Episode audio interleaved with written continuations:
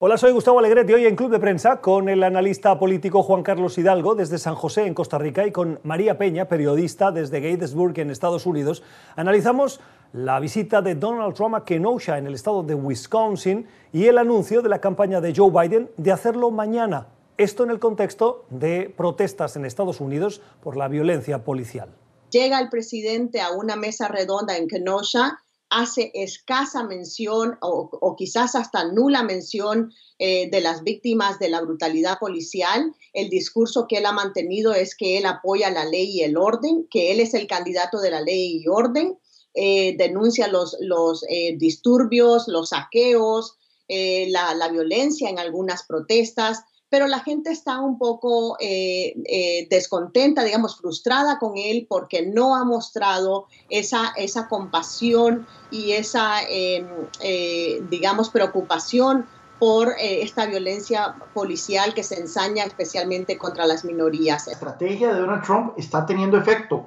Esa foto que salió hoy en los medios de comunicación estadounidense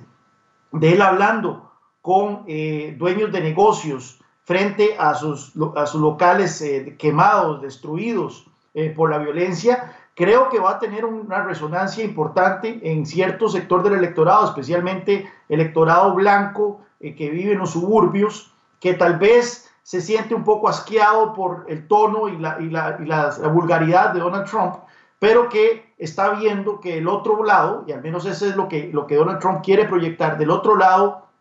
hay turbas violentas que quieren destruir y quieren traer inseguridad a Estados Unidos. Vea usted otro indicador al cual tenemos que prestarle mucha atención. La venta de armas en Estados Unidos se está disparando en los últimos meses. Obviamente mucha gente no se siente segura, siente que las cosas están saliendo de control en materia de seguridad y por lo tanto está corriendo a armarse y a comprar más municiones y demás. Wisconsin es un estado clave en esta contienda. Tiene 10 votos del colegio electoral eh, el eh, presidente Trump lo ganó en el 2016, en parte por los errores de estrategia que cometió Hillary Clinton, pero aquí en, en esencia lo que vemos es que, por ejemplo, el movimiento de Black Lives Matter, que es, digamos, reivindicar los derechos de las minorías y de los afroamericanos en particular, se han convertido ahora en el nuevo movimiento de los derechos civiles, que es además una tarea inconclusa en este país. Las encuestas indican que efectivamente se está cerrando la brecha entre ambos candidatos